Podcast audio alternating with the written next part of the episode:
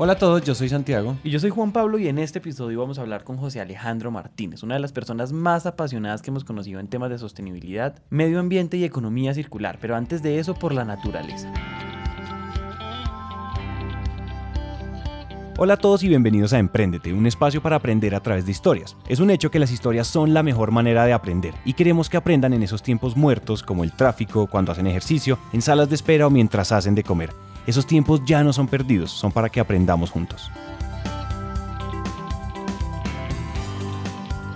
José Alejandro, como la mayoría de nosotros, creció visitando con frecuencia zonas rurales, yendo a fincas y montando a caballo y entonces, también como muchos de nosotros, vivió en carne propia una conexión real con la naturaleza y el medio ambiente y sin quererlo, eso decidió su futuro. Conocer la vaca, ordeñar la vaca, conocer el pollo, que lo arañaron o el, el gato.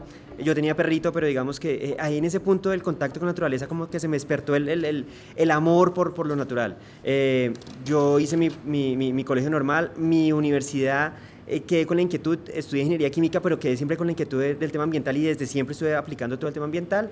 pero yo creo que sí, la culpa fueron los terneros y las vacas a, a, los cinco años. José Alejandro hizo su maestría en ingeniería ambiental y toda su vida ha trabajado en temas de gestión ambiental, sostenibilidad y últimamente economía circular.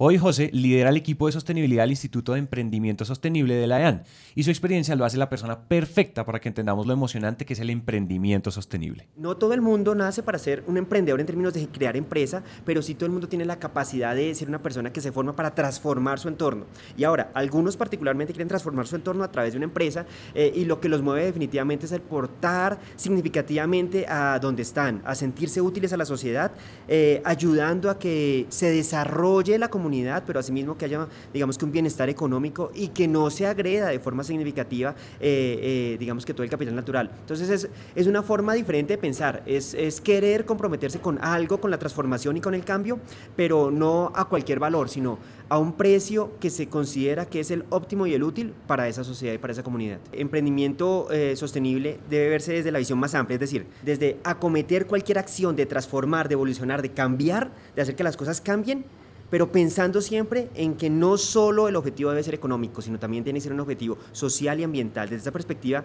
no es solo crear empresa y que esta empresa eh, le apueste la sostenibilidad, sino es que cualquiera de las actividades desde, desde la vida común, como ciudadano, como profesional, como persona, como, como humano, eh, también incluya efectivamente eh, el buscar y el velar por el bienestar social de la comunidad y por el bienestar ambiental, pues de, de todo, todo el entorno, de todo lo que nos rodea.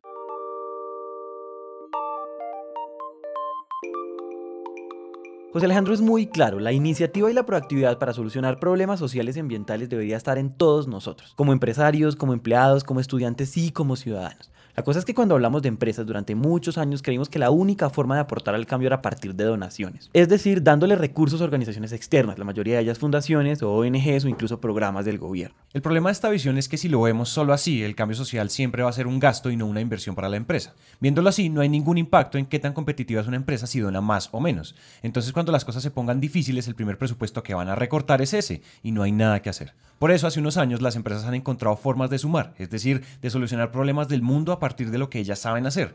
Y José Alejandro tiene algunos ejemplos muy interesantes de cómo podemos hacerlo. El primero es conocido, pero no por eso menos relevante, y es Crepes y Waffles. Es una de las cadenas de comida más grandes y reconocidas de Colombia. El proyecto, casi que el proyecto de, grado de, de, un par de estudiantes, se transforma en un modelo de negocio en el cual prima el componente social. Por eso es incluso certificado Sistema B, que es un, un, tema que reconoce la generación de capital social. Eh, quien nos atiende puede ser nuestra tía o nuestra mamá.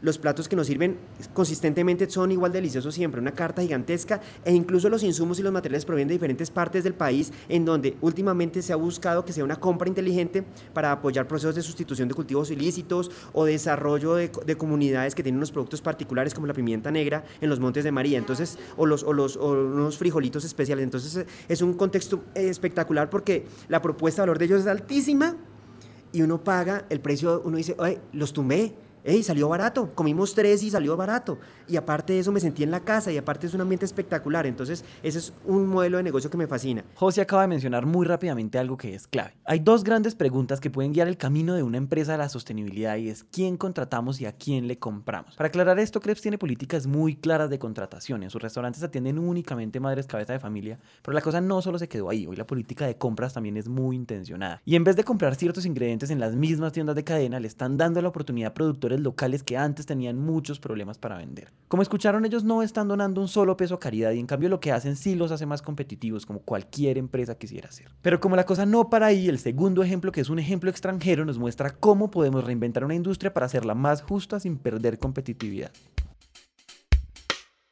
hace referencia, digamos que un ejemplo eh, externo es eh, Mood Jeans, es una empresa en Holanda que lo que hace es alquilarte jeans.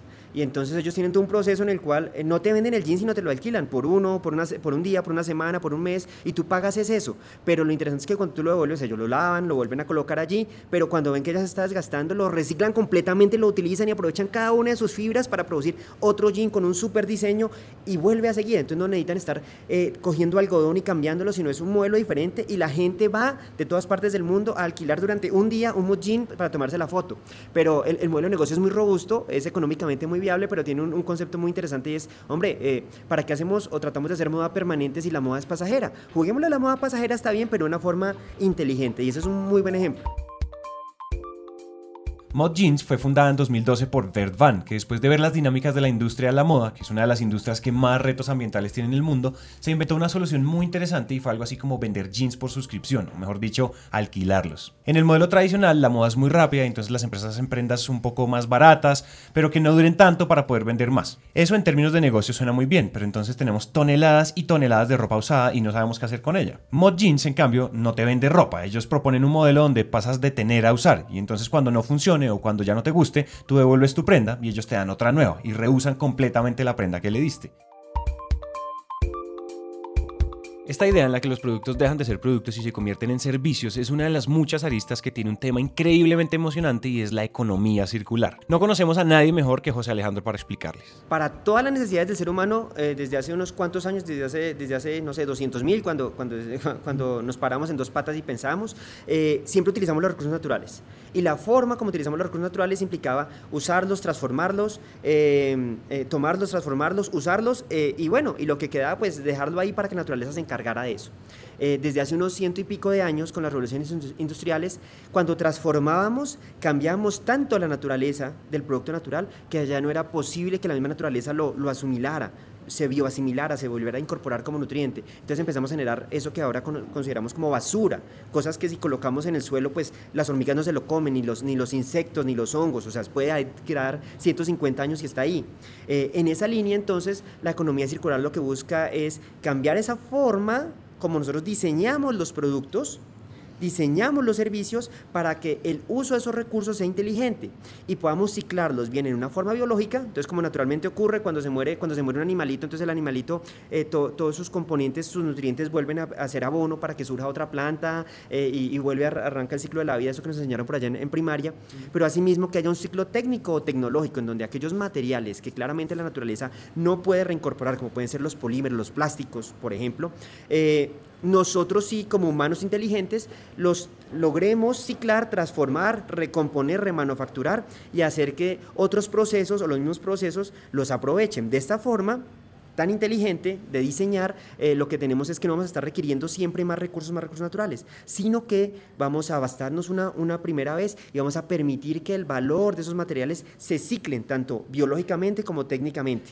Y eso requiere, sobre todo el ciclo técnico, pues que el humano piense cómo se va a desensamblar el equipo, cómo se van a recomponer y utilizar los materiales, cómo voy a volverlos a incorporar, o cómo, cómo cambio una economía en la cual yo vendo un producto y ahora lo que ofrezco es un servicio. Entonces ya se van a acabar la venta de taladros, ya lo que nos van a vender es el servicio de abrir huecos porque nadie necesita un taladro, lo que necesitamos son huecos, ¿sí? Yo tengo un taladro en la casa hace ocho años, de la última vez que me trasteé, eh, y está ahí parqueado como si fuera un pizapapeles. Qué desperdicio de recursos, de minerales, de materiales, eh, porque simplemente lo tengo ahí y no lo voy a volver a utilizar. Mientras que dentro de un esquema novedoso de hacer las cosas, yo puedo pensar en utilizar óptimamente esos recursos, utilizarlos intensivamente, ¿sí? Y cambiar esos patrones eh, que también están muy vinculados al tema energético, al tema de, del uso de combustibles fósiles, petróleo y carbón, empezarlo a cambiar por energías renovables. Entonces es, es, es, una, es una nueva forma de hacer las cosas eh, que trae muchos beneficios y que no nos saca de la forma como nosotros vivimos. No, no es que pasemos a vivir con taparrabos o vivir sin carro o vivir sin aviones. No, no, no, es mantener lo que hacemos, pero hacerlo de una forma diferente y muy consciente con las capacidades limitadas de recursos y energía que tenemos en el planeta. La economía circular antes que una forma de hacer las cosas es definitivamente una nueva forma de pensar, porque gustenos o no, esta visión lineal de producir, usar y desechar en un mundo finito como el nuestro no es sostenible. Y mientras Elon Musk y sus amigos encuentren una forma de poblar otros planetas, tenemos que encontrar formas de vivir en este sin necesidad de volvernos en la evolución. Es decir, podemos seguir teniendo las comodidades que tenemos, pero tenemos que cambiar algunos patrones y modelos y para eso aparece la economía circular, que más que una forma altruista de aportar al mundo, es una oportunidad del tamaño del sol. En el año 2016 se estimó que los mercados o las transacciones que implicaron productos eh, derivados de la economía verde movieron en el mundo 16 billones de dólares, o sea, es muchísima plata. Y es mucha plata en la cual cualquier modelo de negocio innovador puede llegar a tomar un trocito. ¿Por qué? Porque, por ponerte una cifra, hay menos de 4.500 productos eh, certificados en economía, en economía circular, ¿sí? que están metidos eh, y disponibles para el mundo, desde cepillos de dientes, pinturas, eh, sillas, mesas, de todo. Y el mundo los está demandando. Es, es, increíble, digamos, que las posibilidades que tenemos para los jóvenes emprendedores que están pensando en, en sus capacidades locales, pero pensando en un mercado global, cómo a través de un modelo de negocio sencillo pueden llegar a abordar de una forma muy inteligente productos que estén metidos o servicios que estén metidos dentro de la economía circular y ponerlos en un sitio en donde la ventaja competitiva realmente existe, en donde nadie más los puede, los puede eh, equiparar, en donde el producto es un producto que nominamos brío, ¿no? que es valioso, que es raro, que es inimitable y, que puede ser, digamos que disponible dependiendo de esos recursos. Entonces, siempre va a haber mercado para productos convencionales, pero cada vez más el nicho de mercado para los productos especiales vinculados dentro de economía circular o dentro de emprendimientos sociales eh, o, emprendimientos que cuidan el capital natural claramente va creciendo, va agrandándose y ahí es donde pues eh, aquellos que, están despertando eh, eh, en su modelo de negocio, en su plan de negocio, su idea, pues la invitación es a que le echen un ojito porque la economía circular puede ser el diferencial para ganar ventaja competitiva.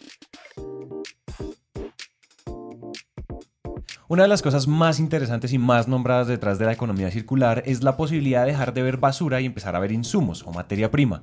Y hablando con José Alejandro entendimos que sí, que esto es verdad y que es poderoso, pero es solamente el comienzo. Pues digamos que el principio, no estás muy alejado de la realidad, el principio básico de la economía circular es que el residuo pasa a ser un recurso, ¿sí? Y desde esa perspectiva entonces eh, la invitación, que es el segundo principio, es a que desde el diseño del producto ya no se genere el residuo.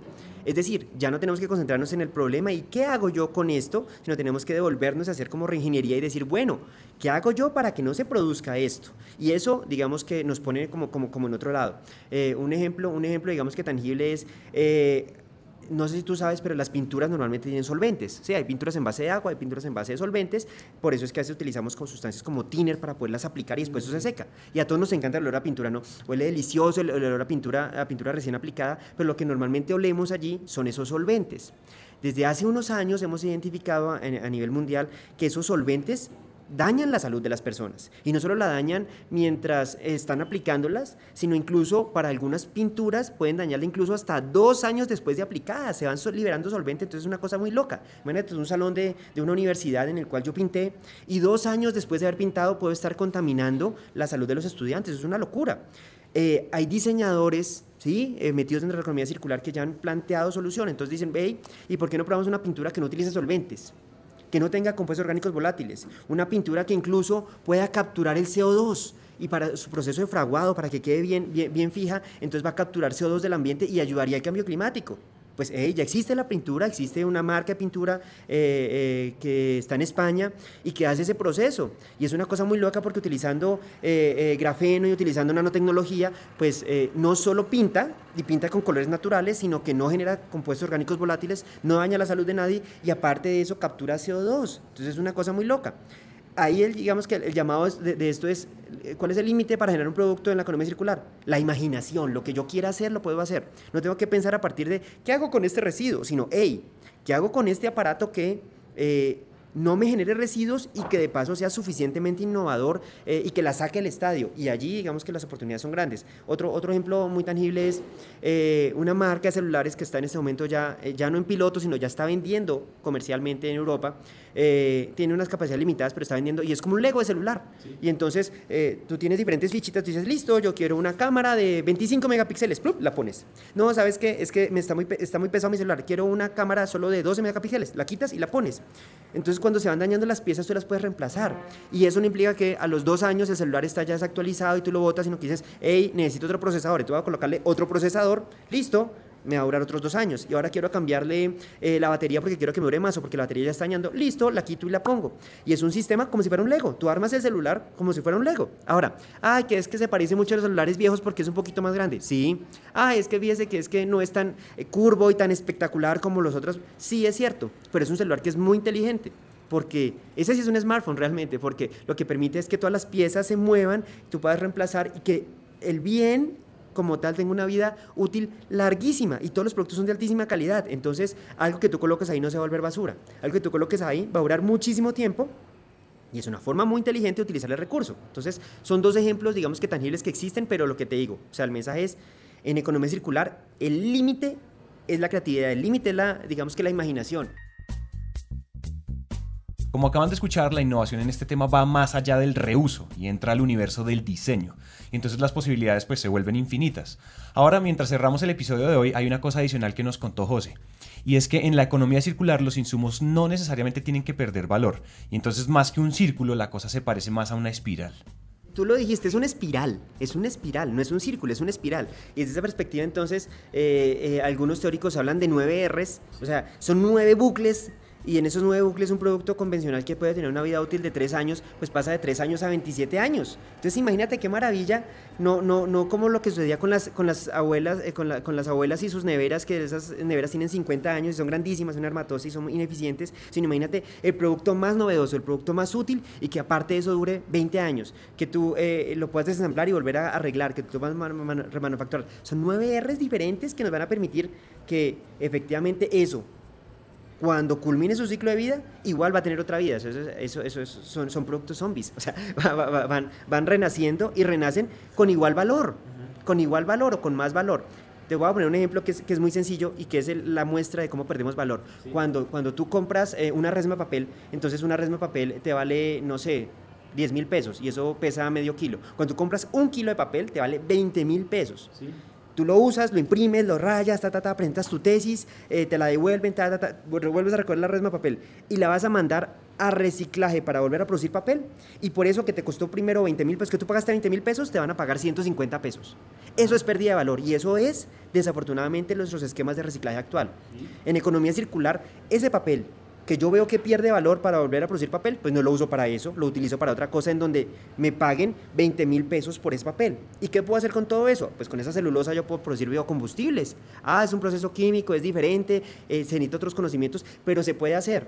Y cuando yo produzca biocombustibles, bioalcoholes a partir del papel usado, eh, pues perfectamente entonces yo voy a decir, ah, bueno, yo pagué 20 mil, pero a mí me van a pagar 20 mil o 25 mil pesos por lo que yo pagué y el recurso recobra el valor y lo utilizo y efectivamente genero bienestar y genero nuevas cadenas y hay posibilidades incluso de empleo ilimitadas. Es increíble esto, es increíble esto porque, porque es una forma eh, diferente de desarrollar la sociedad y las oportunidades están ahí puestas. El conocimiento lo tenemos, es solo aplicarlo. La creatividad la tenemos, es solo aplicarlo.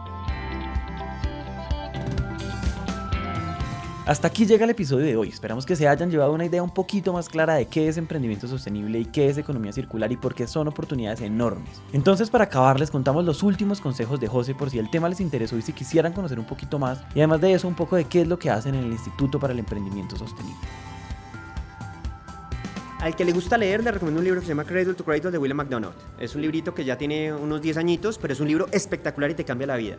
Al que no le gusta leer y le gusta, le gusta digamos que ver videos, eh, le invito a ver los videos del Instituto para Innovación en Productos Cradle to Cradle de Estados Unidos o Ellen MacArthur Foundation. Eso se encuentra por YouTube. Ustedes buscan eh, eh, el Instituto C2C eh, Estados Unidos o buscan Ellen MacArthur Foundation y ahí van a encontrar videos. Si ustedes buscan, eh, digamos que ejemplos inspiradores, entonces los invito a que busquen en Internet, en Google, la plataforma de economía circular de las Américas o que busquen el Circular Economy Club en el Reino Unido y ahí van a encontrar muchos ejemplos documentados. También aquellos que les mueve más el tema social, no solo el tema ambiental, sino el tema social, les invito a que entren por Google y busquen Sistema B, Colombia. Es una cosa espectacular en donde eh, se, se, están mostrando unos casos fenomenales en donde lo que prima es el ser humano, que es, digamos que una forma que a veces hemos olvidado en nuestro, en nuestro desarrollo. Y los que tengan aún más inquietudes, pues nada, los invito a que puedan revisar eventualmente lo que yo coloco en LinkedIn o en Twitter. Mi Twitter es Alejo Martínez, pero el cero eh, perdón, la O no, eh, no, es una O, sino es un cero, entonces Alej Cero Martínez. Eh, o que sigan los casos que tenemos en el Instituto para el Emprendimiento Sostenible de la Universidad de AN, donde van a encontrar muchos de los casos que ya hemos incorporado dentro de emprendimientos sostenibles, pero que ya tienen en su esencia la economía circular vinculada. Hasta aquí llega esta historia y nos encanta que hayan llegado hasta el final, porque una persona comprometida con su éxito es una persona comprometida con su educación. Emprendete es una comunidad donde nunca dejamos de aprender y este tiempo que acaban de invertir es un paso más para que su educación se convierta en un hábito. Y recuerden que de cada mil personas que nos escriben nos tomamos un café o hacemos una llamada con por lo menos 100 de ellas. Así que dejen la pena y escríbanos por WhatsApp.